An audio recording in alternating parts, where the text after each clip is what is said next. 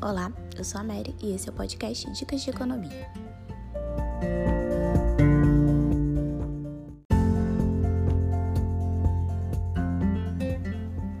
Criei esse projeto para te auxiliar a organizar suas tarefas diárias, porque eu escuto muitas frases: não tenho tempo, não consigo, não tenho dinheiro, mas acredito que você continue fazendo tudo igual todos os dias.